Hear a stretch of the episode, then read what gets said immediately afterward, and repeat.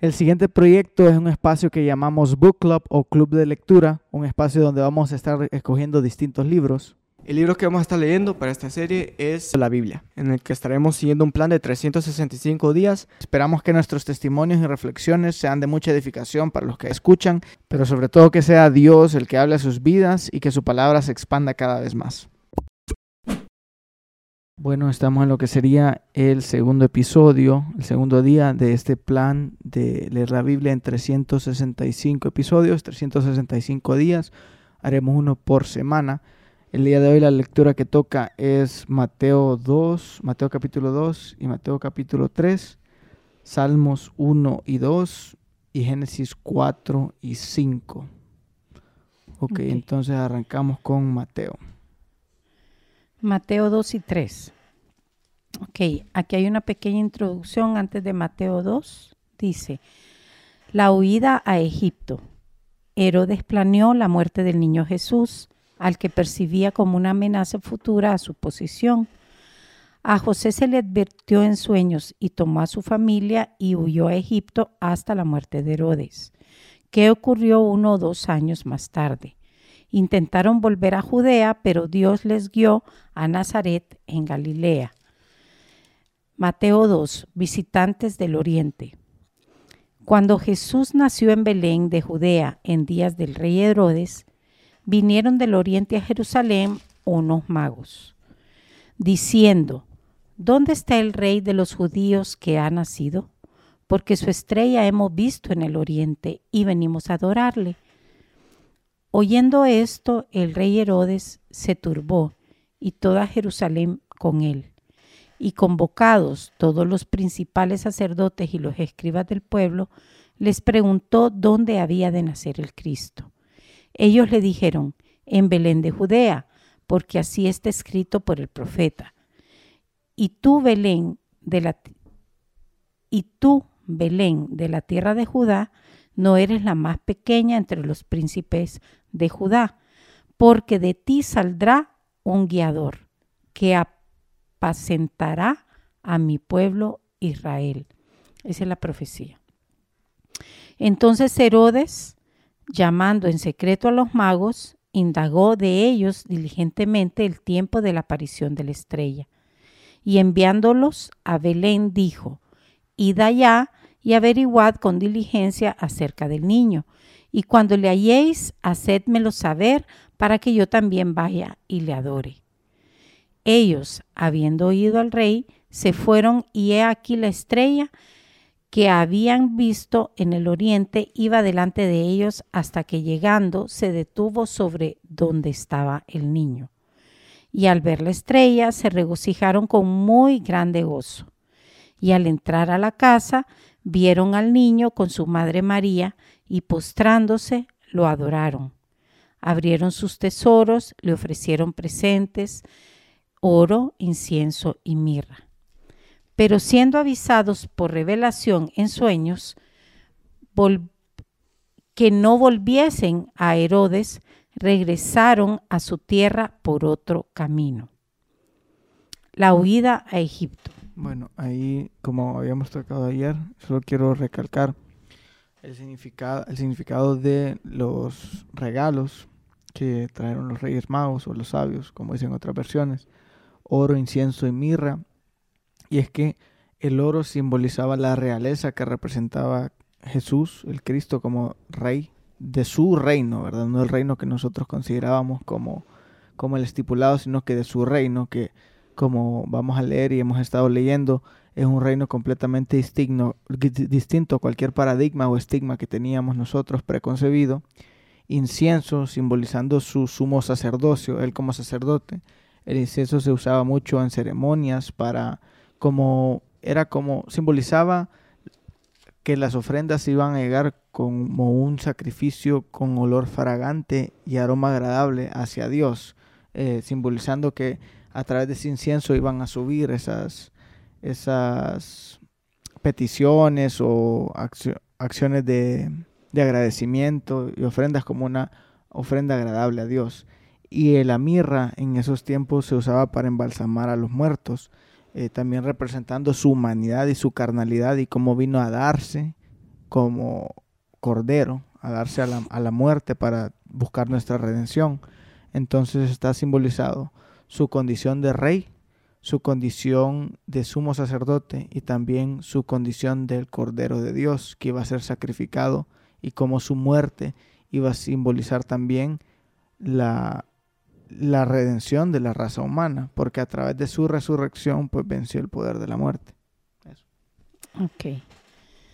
La huida a Egipto.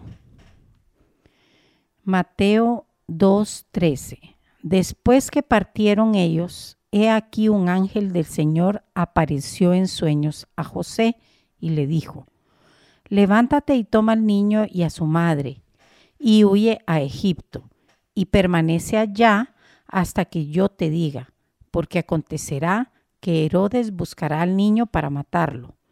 Y él, despertando, tomó de noche al niño y a su madre y se fue a Egipto. Y estuvo allá hasta la muerte de Herodes, para que se cumpliese lo que dijo el Señor por medio del profeta, cuando dijo, de Egipto llamé a mi hijo.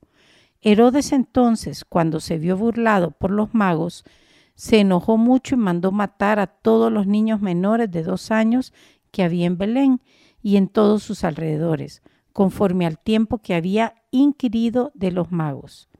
Entonces se cumplió lo que fue dicho por el profeta Jeremías cuando dijo, Voz fue oída en Ramá, grande lamentación, lloro y gemido. Raquel, que llora a sus hijos y no quiso ser consolada porque perecieron. El regreso a Nazaret. Pero después de muerto Herodes, he aquí un ángel del Señor apareció en sueños a José en Egipto, diciendo, levántate, toma al niño y a su madre y vete a tierra de Israel, porque han muerto los que procuraban la muerte del niño. Entonces él se levantó y tomó al niño y a su madre y vino a tierra de Israel. Pero oyendo que Arquelao reinaba en Judea, en lugar de Herodes su padre, tuvo temor de ir allá, pero avisado por revelación en sueños, se fue a la región de Galilea.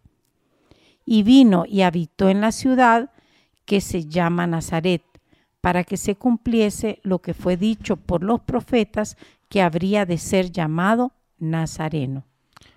Miremos ahí cómo hay adversidad en medio del llamado, del cumplimiento del llamado que Dios había decretado, porque muchas veces queremos estar dentro de la voluntad de Dios y acatar tal vez el, el propósito y el llamado que Él ha destinado a nuestras vidas. Y qué difícil cuando hay adversidad en medio, porque podemos caer en confusión de estaremos haciendo lo que es correcto, estaremos puestos en el lugar que debemos de estar o estaremos siendo llevados por nuestra propia humanidad, estaremos siendo llevados por algún percance, pero el llamado de Dios y el llamado de Cristo creo que es el más grande en la historia de la humanidad como redentor y, Mesías, Cristo y Salvador de la, de la raza humana. Era el llamado más grande que existía y no por ello pues dejó de existir un, rey tirano. Había un rey tirano en el, en el panorama de, de, Jesús. Sin embargo, Dios respaldó el llamado que hizo. Dios respaldó el propósito que dio a la vida de María, a la vida de Jesús, y mandó un mensajero a través de los sueños, que es el ángel, que si bien es cierto, el tener el respaldo de Dios no quitó que hubiese un decreto de muerte a todos los niños menores de dos años, sin embargo, sí estuvo Dios presente para revelar cuál era el plan de ataque del enemigo, en este caso de Herodes como enemigo de ellos, y cuál era el plan de contingencia que él tenía estipulado para su pueblo. Entonces vivir en ese constante discernimiento a los llamados a las bifurcaciones que Dios da conforme a las movidas o las avanzadas estratégicas de aquellos que pueden ser nuestros adversarios, adversarios que también están en contra del plan de él, pueden ser adversarios humanos, adversarios pues espirituales, que así como él hace sus movidas, hay una fuerza opositora, está Satanás, que es la fuerza contraria y adversaria, que busca también, también truncar todo el plan de Dios. Y como él va adelante y manda a su mensajero para saber cómo reaccionar a ¿Y lo que se va presentando. Pero no quiere decir que ellos no se tuvieron que mover, no quiere decir que no recibieron adversidad y no por ello es que el llamado, el llamado era, era menor o, o es que estaba cancelado. El llamado seguía vigente y el propósito se iba a cumplir, pero iban a haber adversidades o obstáculos en medio, iba a haber oposición de parte de la gente y Dios siempre tenía un plan de acción, ten- tenía un plan de contingencia. En este caso, revelar cuál era, se tuvieron que mover, se tuvieron que mover de la comodidad. El ser el rey de, de, de esta, bueno, no de esta tierra, pero el, el ser el, el máximo rey de, de- su reino, pues, de- del reino que conocemos como el venidero, no quitó que iba a tener que haber incomodidad de por medio. Y lo llamó a la incomodidad, porque lo llama a moverse hasta Egipto, de Egipto a Nazaret, y un constante movimien- movimiento en pos del llamado de Dios. Entonces, hay, hay llamado, pero también hay movimiento y hay incomodidad o inconformidad en pos del llamado que Dios ha destinó o predestinó a la vida de, de Jesús. Y Él estuvo en medio de cada uno de los planes eh, adversos que se podían presentar en el camino. Pero también vemos como Dios siempre interviene para dar la salida. Y en algunos casos, a mí me llama la atención, en este caso Dios los mandó a huir, pero en otros casos Dios los manda a enfrentar, como cuando David enfrenta a Goliat, Dios lo respalda. Pero en este caso Dios le mandó y le dijo, vete a tal lado. Y yo creo que lo importante aquí es siempre estar pendiente de lo que Dios va a decir y ser obedientes a lo que Dios te está mandando hacer. Eso sentí en mi corazón decir. Ok. Ahora vamos con Mateo 3. Juan el Bautista le prepara el camino a Jesús. En aquellos días vino Juan el Bautista predicando en el desierto de Judea y diciendo, arrepentíos porque el reino de los cielos se ha acercado, pues este es aquel de quien habló el profeta Isaías cuando dijo, voz del que clama en el desierto, preparad el camino del Señor, enderezad sus sendas. Y Juan estaba vestido de pelo de camello y tenía un cinto de cuero alrededor de sus lomos, y su comida era langostas y miel silvestre. Y salía a él Jerusalén y toda Judea, y toda la provincia de alrededor del Jordán, y eran bautizados por él en el Jordán, confesando sus pecados. Al ver él que muchos de los fariseos y de los saduceos venían a su bautismo, les decía, generación de víboras, ¿quién os enseñó a huir de la ira venidera? Haced pues frutos dignos de arrepentimiento, y no penséis decir dentro de vosotros mismos, a Abraham tenemos por padre, porque yo os digo que Dios puede levantar hijos a Abraham aún de estas piedras. Y ya también el hacha está puesta a la raíz de los árboles. Por tanto, todo árbol que no da buen fruto es cortado y echado en el fuego. Eso me exhorta y me confronta fuertemente, porque en este caso el contexto era, era con fariseos que le estaba hablando, con judíos, ¿no? Se consideraban descendientes de Abraham y estaban viendo la salvación como un privilegio por su estado, su estado al ser judíos.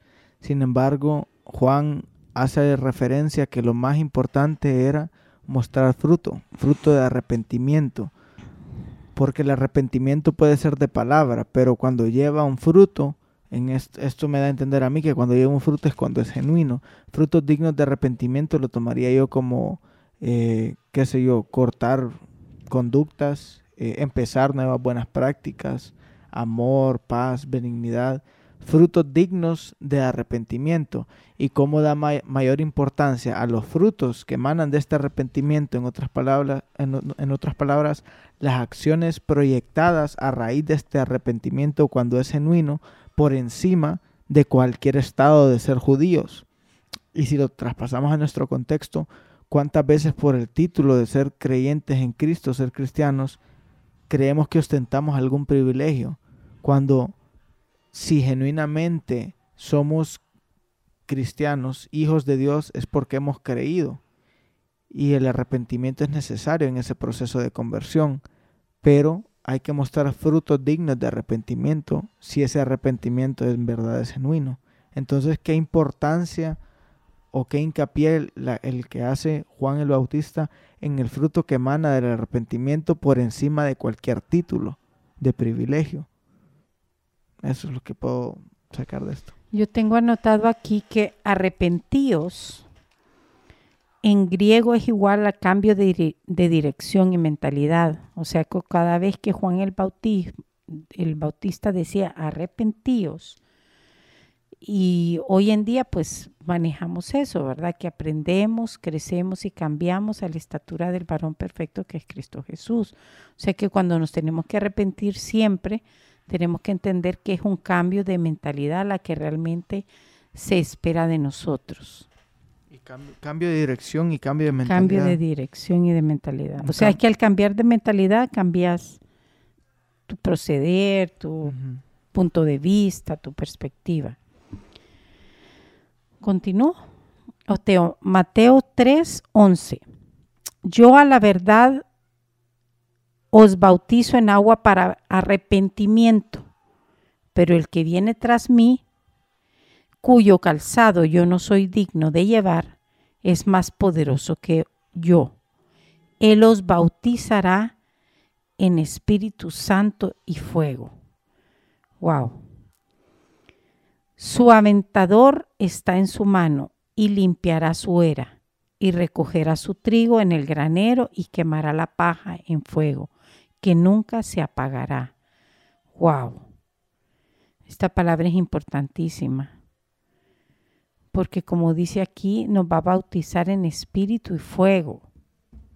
Y quemará la paja en fuego que nunca se apagará.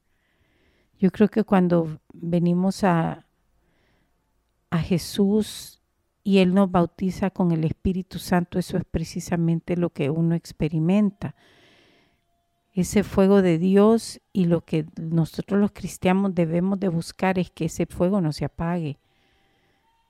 Pero, ¿a qué te referís? Porque quiero, ¿a qué te referís con fuego? ¿Qué es el fuego de Dios? Yo, es algo que transforma, es, es algo que, que te da una energía inexplicable, es en cierta forma uno siente como que es energizado y, como que Dios lo carga a uno y lo llena de una gran paz. Yo tomaría como muchas veces la llenura del Espíritu Santo no vemos eh, lo que esto conlleva en realidad. Ser bautizados por el Espíritu Santo, si nos fijamos, tiene dos manifestaciones, la interna y la externa. La externa es la que muchos codiciamos o los que muchos pues nos gusta tener, que es el favor que nos presenta cuando para con las situaciones del mundo externo, cuando tenemos la unción del Espíritu Santo y somos favorecidos en situaciones adversas con el hombre, pero no es no se puede tener una sin tener la otra. La manifestación externa viene de la mano de la manifestación interna. la manifestación interna del Espíritu Santo es ese proceso de santificación y purificación, el cual nos llama al cambio interno de nuestras de nuestros pensamientos, nuestras conductas, y ese creo que es el difícil. Y cuando, cuando mencionamos ser llenados con el Espíritu Santo, hay que ver los atributos o las características o el proceder del Espíritu Santo, que es la misma esencia de Dios, que no es eh, presuntuoso, que es humilde, que es misericordioso. Entonces habla de que nuestro proceder en una genuina unción por parte del Espíritu Santo, que es más difícil decirlo que, hacerlo, es proyectar humildad, no va a permitir que seamos presuntuosos, que seamos altaneros, orgullosos, que seamos eh, impulsivos, que seamos, qué sé yo, egoístas. Son tantas las cosas que cuando está esa lucha, porque tenemos esa lucha interna con nuestra carnalidad que está caída, que está llena de todo lo contrario, orgullo, soberbia, lucha, eh, e, egocentrismo, es ahí donde viene esa lucha interna, cuando el espíritu está peleando con la naturaleza del hombre y a quién decidimos escuchar. Por eso la llenura del Espíritu Santo creo que es algo eh, fuerte y hay que considerar lo que conlleva y el precio que trae. Porque imaginémonos ser, en mi caso, no sé quién se identifica, ser una persona impulsiva, una persona eh, que muchas veces puede pecar de soberbia, que puede pecar de ser presuntuoso, de ser vanidoso, de ser todas estas cosas que están natas en el ser humano y tener ese ente regulador, ese termómetro interno que nos va a llamar al arrepentimiento inmediato o inclusive nos va a redarguir y exhortar en el momento que estamos luchando en contra de nuestras emociones e impulsos por hacer lo que queremos hacer y va a estar eso que nos va a estar jalando a hacer lo contrario, a no actuar a favor de ellos, sino que mostrar la virtud, poner por encima la virtud que el impulso a, la reacción que queremos tener en ese momento.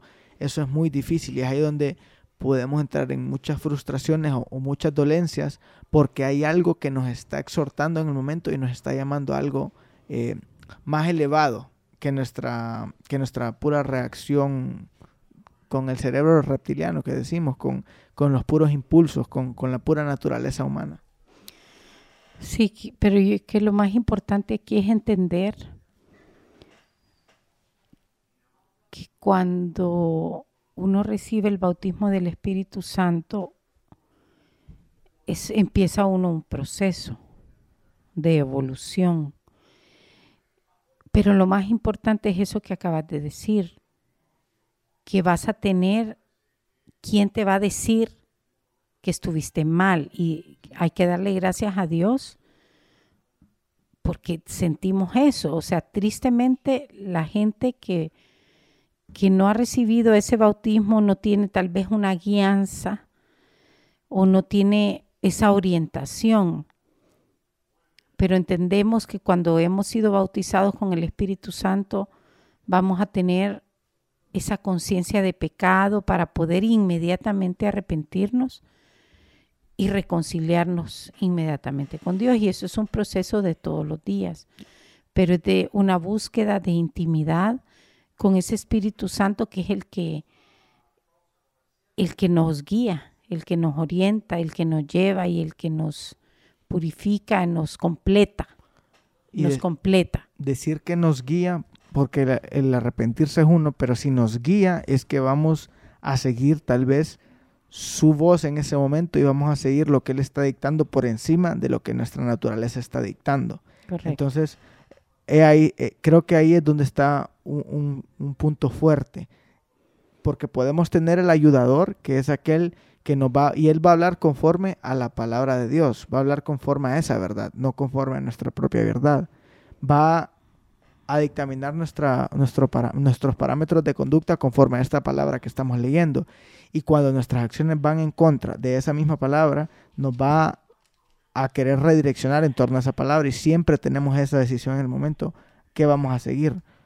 Y si decimos que nos guía, ahí tiene que haber cierta intencionalidad en dejarnos guiar entonces por esa voz en esa misma lucha interna, por seguir la virtud del Espíritu Santo que revela la palabra de Dios y no seguir el impulso.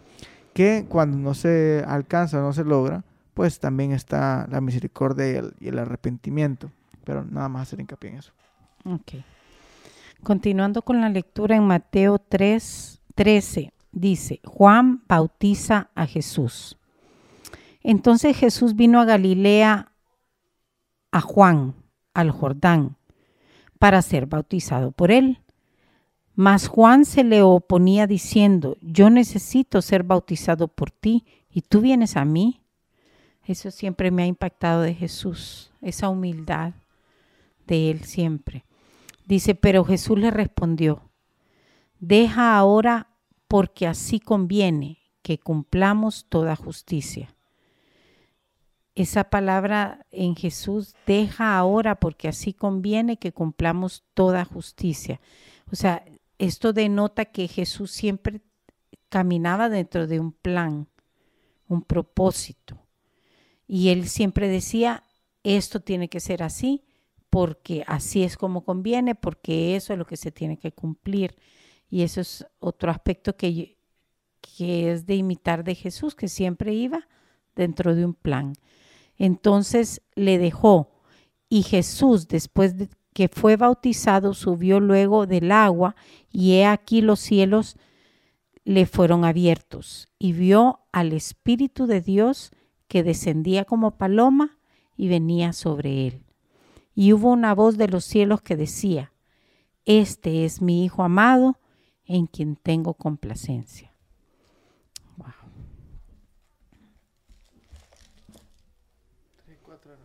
Salmos 1 y 2. Ok, sigo yo con Salmos 1 y 2. Salmos 1, felicidad verdadera. Feliz el hombre que no sigue el consejo de malvados, ni va por el camino de los pecadores, ni hace causa común de los que se burlan de Dios, sino que pone su amor en la ley del Señor, y en ella medita noche y día. Ese hombre es como un árbol plantado a la orilla de un río, que da su fruto a su tiempo, y jamás se marchitan sus hojas. Todo lo que hace le sale bien. Ahí me gusta cómo menciona, da su fruto a su tiempo. Hay una premisa que es meditar en la ley de Dios día, De y, noche. y noche. Pensar, escudriñar, aplicar, meditar en ella día y noche. Y la consecuencia es dar fruto como árbol plantado a la orilla de un río y menciona que da fruto a su tiempo, porque muchas veces podemos caer en el decaimiento y puede ser fruto de la, de la impaciencia, pero ese fruto va a venir, solo que es a su tiempo y ese tiempo se puede sentir en nuestra limitación humana a veces abrumante, pero llega. Y jamás se marchitarán sus hojas, todo lo que hace le sale bien. Con los malvados no pasa lo mismo, pues, es, pues son como paja que se lleva el viento. Por eso los malvados caerán bajo el juicio de Dios y no tendrán parte en la comunidad de los justos. El Señor cuida el camino de los justos, pero el camino de los malos lleva al desastre. Salmos 2. ¿Por qué se alborotan los pueblos paganos? ¿Por qué hacen planes sin sentido? Los reyes y gobernantes de la tierra se rebelan y juntos conspiran contra el Señor y su rey escogido, y gritan, Vamos a quitarnos sus cadenas, vamos a librarnos de sus ataduras. El Señor, el que reina en el cielo, se ríe de ellos, luego enojado los asusta, lleno de furor les dice, Ya he consagrado a mi rey sobre Sión, mi monte santo, voy a anunciar la decisión del Señor. Él me ha dicho, Tú eres mi hijo, yo te he engendrado hoy. Pídeme que te dé las naciones como herencia y hasta el último rincón del mundo en propiedad, y yo te los daré. Con cetro de hierro destrozarás a los reyes, los harás pedazos como a ollas de barro. Reyes y gobernantes de la tierra, entiendan esto, aprendan bien esta lección. Adoren al Señor con alegría y reverencia, inclínense ante Él con temblor, no sea que se enoje y ustedes mueran en el camino, pues su furor se enciende fácilmente. Felices los que buscan protección en Él. Bienaventurados todos los que en Él confían.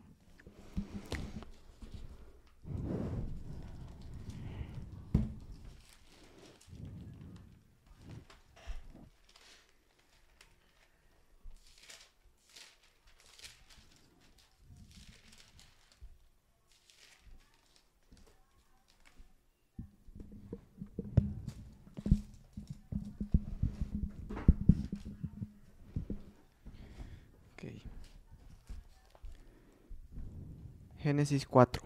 Caín y Abel. El Adán se unió a Eva, su mujer, la cual quedó embarazada y dio a luz a Caín. En esta oportunidad dijo, Gracias a Yahvé me conseguí un hijo. Después dio a luz a Abel, el hermano de Caín. Abel fue pastor de ovejas, mientras que Caín labraba la tierra. Pasado algún tiempo, Caín presentó a Yahvé una ofrenda de los frutos de la, de la tierra. También Abel le hizo una ofrenda, sacrificando los primeros nacidos de sus rebaños y quemando su grasa.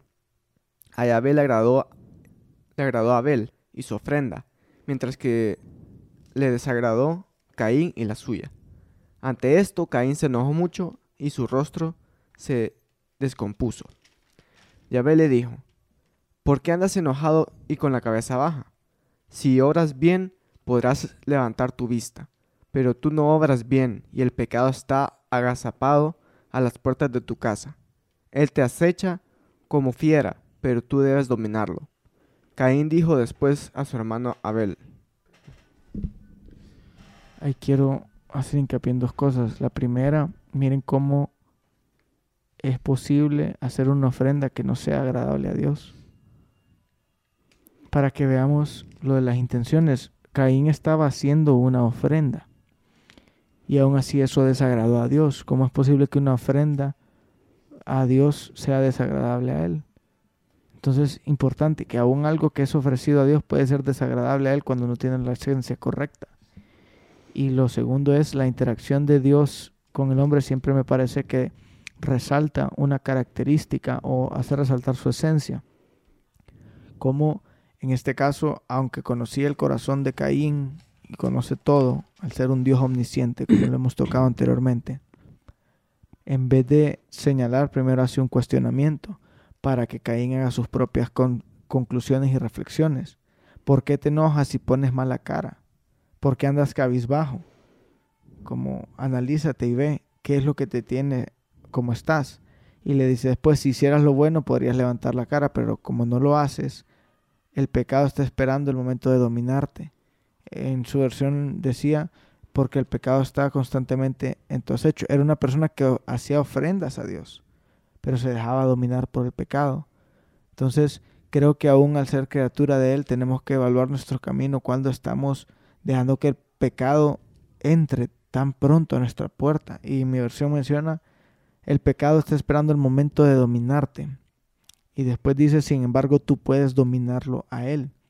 O sea que si bien es cierto, cuando abrimos una puerta al pecado, lo podemos hacer para darle pie como un invitado y puede terminar siendo el amo, porque puede terminar dominándonos. Aquello que en un sutil e ingenuo momento dejamos entrar como un invitado puede terminar convirtiéndose en nuestro amo. Pero Dios también señala y dice, sin embargo tú puedes dominarlo a Él, que tenemos una salida. Por ende tenemos una decisión en medio. Tenemos, aquí creo que hace hincapié que tenemos una lucha, porque es verdad que nos puede dominar, pero también tenemos una salida y una decisión, porque podemos terminar nosotros dominándolo a Él. Creo que esas son dos cosas importantes que puedo recalcar de esto. Yo también siento decir que Dios conoce las intenciones del corazón. Y Él vio lo que le agradó a Dios es la obediencia. A fin de cuentas, Él esperaba lo que hizo Abel, iba dentro de los parámetros que Dios esperaba que lo que fuera su ofrenda, y a diferencia de Caín. Entonces las intenciones en el caso de Abel era ser obediente y en el caso de Caín, pues Pero, bueno, su intención no, fue obedecer. Mm, ¿Dónde? Lo que pasa es que no veo aquí donde... Obviamente una ofrenda fue agradable y la otra no. No, no leí nada que me hiciera hacer referencia qué fue lo que hizo una ofrenda agradable y, y qué no, o cómo ¿Cómo podemos afirmar eso? No, sí, sí sé que hay un trasfondo detrás de ello, me llama la atención y más que todo, pues creo que es Dios conociendo el corazón de cada quien, pero no... La intención de ellos. Sí, y creo que la interacción que se da después con Caín nos hace ver el, el buen y el mal proceder, pero no, por lo menos a mí no hay nada que me, que me señale cuál fue el paso que, que Abel dio en obediencia. Sé que menciona que dio sus primicias. Eh, sin embargo, pues lo atribuye a que queda implícito y que Dios, al ser conocedor del corazón del hombre, eh, trató con cada quien conforme a la intención de a su la corazón. intención de su corazón, correcto. Pero menciona que ambos dieron una ofrenda. Como te digo, no sé, es lo- es lo que yo saco, porque no hay una expresión explícita que diga que uno fue obediente o desobediente, sí, sí la interacción que, Caín, que Dios tiene con Caín me hace ver o reflexionar en qué pudo haber estado en el corazón de Caín o en el proceder de él para transponerlo en nuestra situación y poder traer análisis y reflexión a cuántas veces podemos estar obrando de esa manera y Dios pues exhorta a nuestras vidas a que evaluemos qué estamos haciendo o cómo, estamos obrando, de tal manera que inclusive lo que estamos queriendo sacrificar o entregar a Él como ofrenda es desagradable a Él.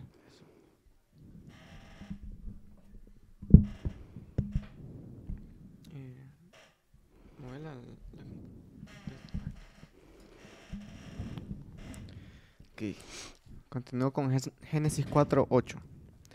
Caín dijo después a su hermano Abel, vamos al campo. Y como estaban en el, en el campo, Caín se lanzó eh, contra su hermano. Abel... otra vez lo veo.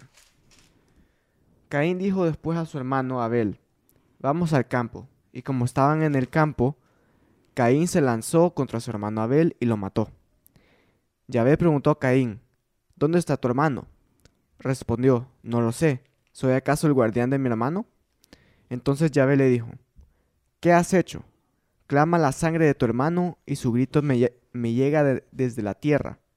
En adelante serás maldito y vivirás lejos de este suelo fértil que se ha abierto para recibir la sangre de tu hermano que tú has derramado.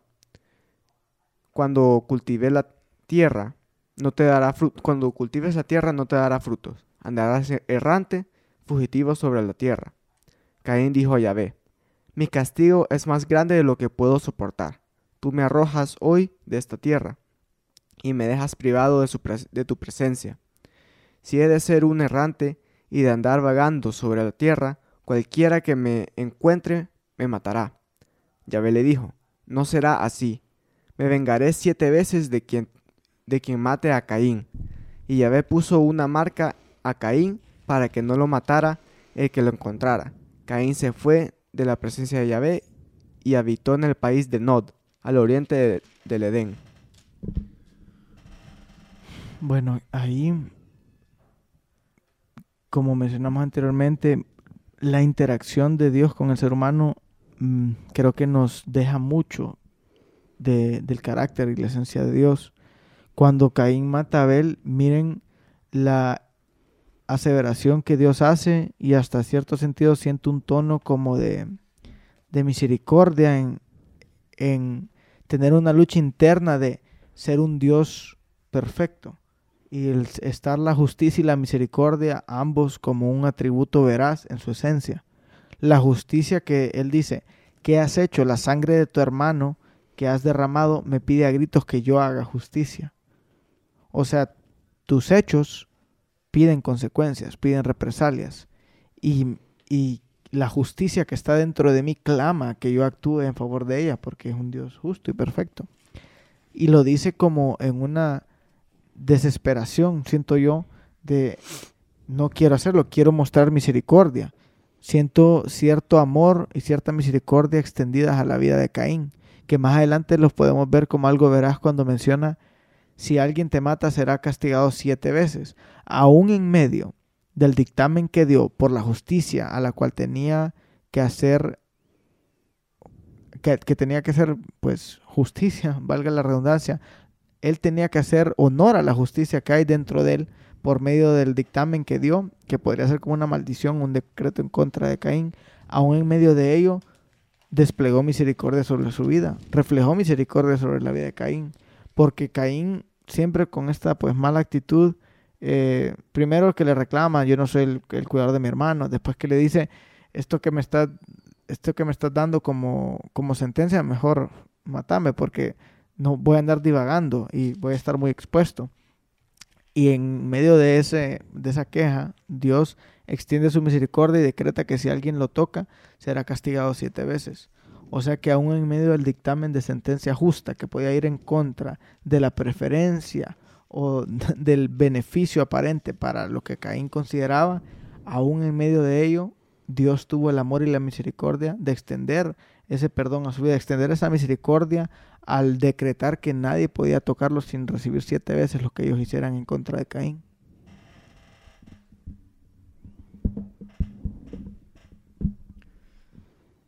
Génesis 4:17.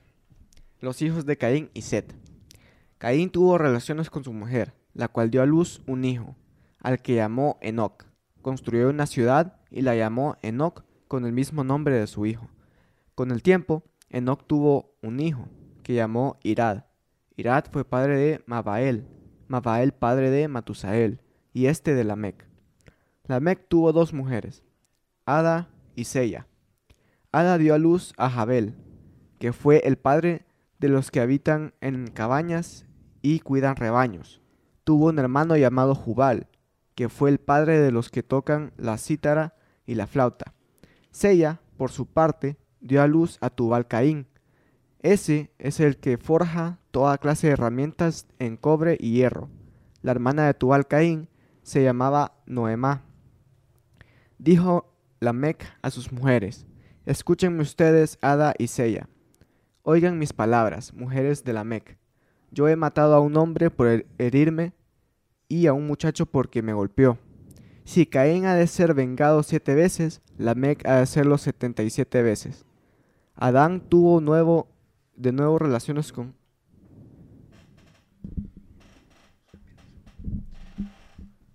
No sé por qué, pero siento cierta prepotencia en este personaje que la Biblia narra como... ¿Cómo se llama? Lamec.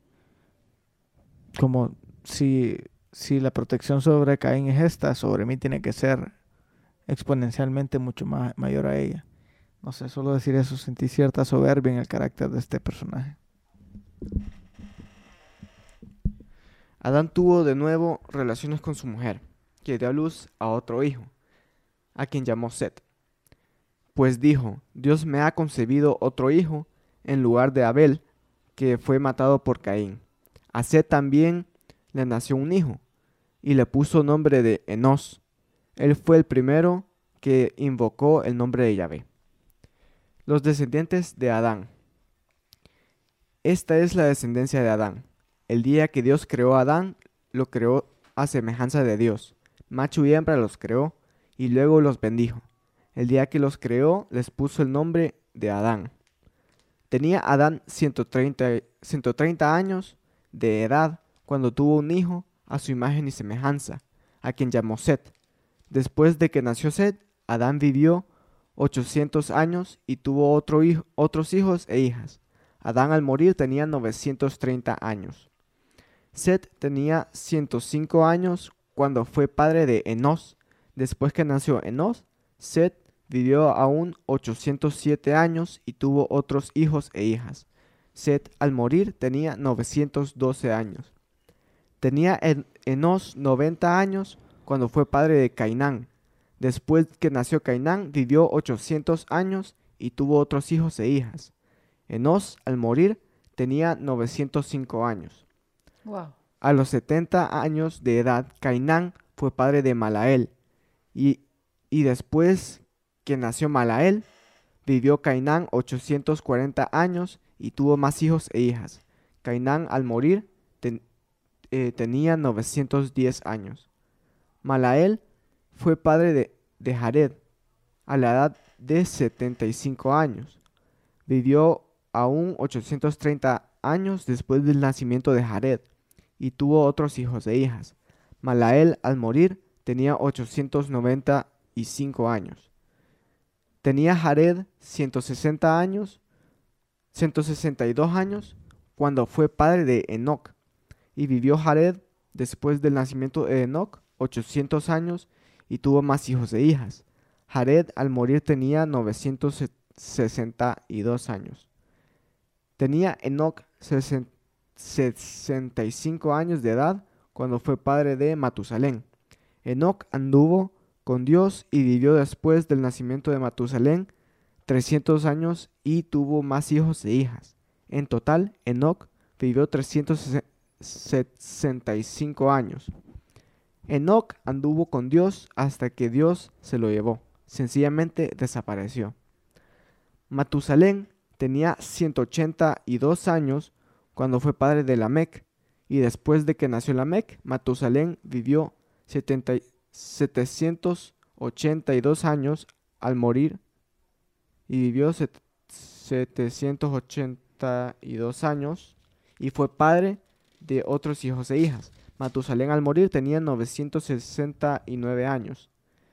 A la edad de 180, 182 años, Lamec fue padre de un hijo y le puso el nombre Noé, pues pensó, este nos servirá de consuelo en medio de, la, de nuestro trabajo y del cansancio de nuestras manos, debido a la tierra que, eh, que maldijo Yahvé.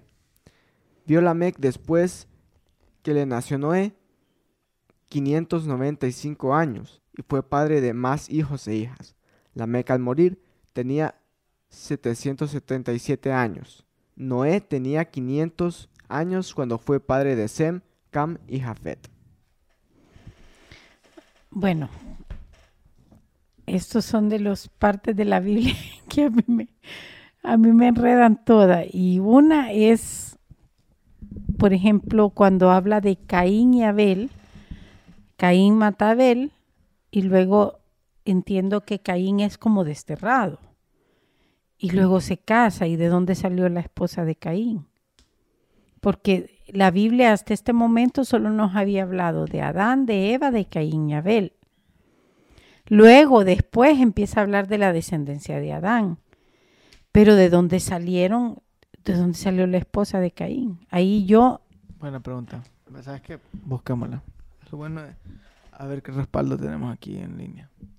Pues también ahí dice que ¿cuántos años tuvo Adán hasta cuando murió? Como 900 y algo de años. 900 y pico Entonces, casi un milenio vivía cada uno. Entonces en todo ese milenio pues pues tenían bastantes tuvo hijos. haber- que haber habido descendencia Ajá. al par, y, pero el- la Biblia solo hablaba del caso de Caín y Abel. Es Ujú. probable, sí. Sí.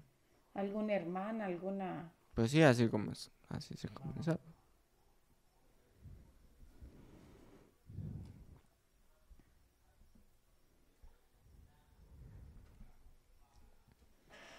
Eran longevos antes. Sí, hombre. 900 años, 500 años. Bueno, vamos a ver. Aquí, Aquí, mam- esto fue una. No sé qué tan eh, veraz sea este recurso. Catholic.net. ¿De dónde salió la esposa de Caín? Muchas personas se preguntan con justa razón de dónde salió la esposa de Caín. Después de asesinar a su hermano Abel, Caín es maldecido por Dios y desterrado. El relato bíblico nos dice a continuación, Génesis 4, 16 al 17, Caín salió de la presencia de Yahvé y se estableció en el país de Nod, al oriente de Edén. Conoció a Caín y a su mujer, la cual concibió y dio a luz a Enoc. Estaba construyendo una ciudad y la llamó Enoc como el nombre de su hijo. Esta aparente contradicción u omisión de la escritura es aprovechada por ateos y escépticos para descalificar la Biblia como un libro de mitos y fábulas no inspirado por Dios. La pregunta lógica es, ¿se contradice la Biblia? ¿Existe un error por parte de los escritores humanos o por parte de algún copista? La respuesta a todas estas interrogantes es un rotundo no. La Biblia no se equivoca ni existe error alguno. Expliquemos. La Sagrada Biblia es una unidad, es decir, no puede tomarse un texto y pretender que se ha llegado a la verdad completa. Se debe leer todo, absolutamente todo lo que la Biblia enseña sobre un mismo tema, solo así encontraremos la verdad. La Biblia no presenta un relato cronológico exacto de los acontecimientos, sino solo los hechos más relevantes que, al ser cotejados con otros hechos, nos permiten conocer el panorama exacto de lo que realmente aconteció. ¿De dónde pues salió la tan cuestionada esposa de Caín? He aquí la respuesta. Después de la muerte de Abel a manos de Caín, Génesis 4:25, Adán, Adán conoció a su mujer otra vez y ella dio a luz a un hijo, al que puso por nombre Set, diciendo, Dios me ha otorgado otro descendiente en lugar de Abel porque él mató a Caín. Génesis 5:3. Tenía Adán 130 años cuando Set engendró, cuando engendró un hijo a su semejanza según su imagen, a quien puso por nombre Set. Los anteriores textos nos permiten saber que Adán tenía 130 años cuando engendró a su hijo Set, pero hay más, y el siguiente versículo de la Biblia es clave de todo este asunto, por lo que permitiré hacer énfasis en el texto colocando mayúsculas en lo que interesa. Génesis 5:4 Fueron los días de Adán después de engendrar a Set 800 años y engendró hijos e hijas. Engendró hijos e hijas, está en mayúscula. De modo que después de engendrar a Set, Adán, vivió 800 años más y en esos ocho siglos engendró hijos e hijas. De ahí, por tanto, salió la esposa de Caín. Según, según este recurso catholic.net, no sé qué tan veraz sea. Pero Eh, es- es lo que Sebastián estaba diciendo. ¿qué, qué fue lo que usted dijo? Que casi, Sí, que Adán vivió casi un milenio. Entonces en ese milenio pues él se, se reprodujo y de ahí pues salieron todos esos, la descendencia y se unieron entre ellos porque Ujú. son los orígenes de, de la humanidad. Sí. The, or- the Originals. Pucha, pero qué lo que era van a tener tantos Sí. hijos. Y, tantos años y, vivirles. y meterse los unos con los otros. Bueno, pero ya son. Es de ir en esos tiempos y pedir la fuente de la juventud, porque durar casi mil años. Bueno, hay muchas teorías de que en esos días. Los, Lo- los tiempos no eran los lo- mismos que lo- ahora. sí, lo- tal vez los días. No sé si los años constaban de la misma cantidad de días. También las condiciones atmosféricas podrían ser distintas. No sé. Y también, eh, bíblicamente, hay una condición que después vamos a leer más adelante: que Dios da un decreto, creo que en la historia de Noé, de cuánto tiempo el hombre iba a vivir y lo, dictaminó. Entonces hay muchas teorías. Bueno, eh, con esto concluiríamos el segundo episodio de este proyecto de leer la Biblia en 365 días, que lo vamos a estar haciendo uno por semana. Muchas gracias a todos los que se quedaron hasta el final. Esperamos haya sido de mucho, de mucha edificación para todos. Agradeceríamos mucho que se suscriban al canal para que puedan apoyarnos y de verdad queremos que este proyecto sirva para hacernos crecer a nosotros y hacer crecer a todo aquel que esté escuchando, pero sobre todo que expanda la palabra de Dios en esta tierra.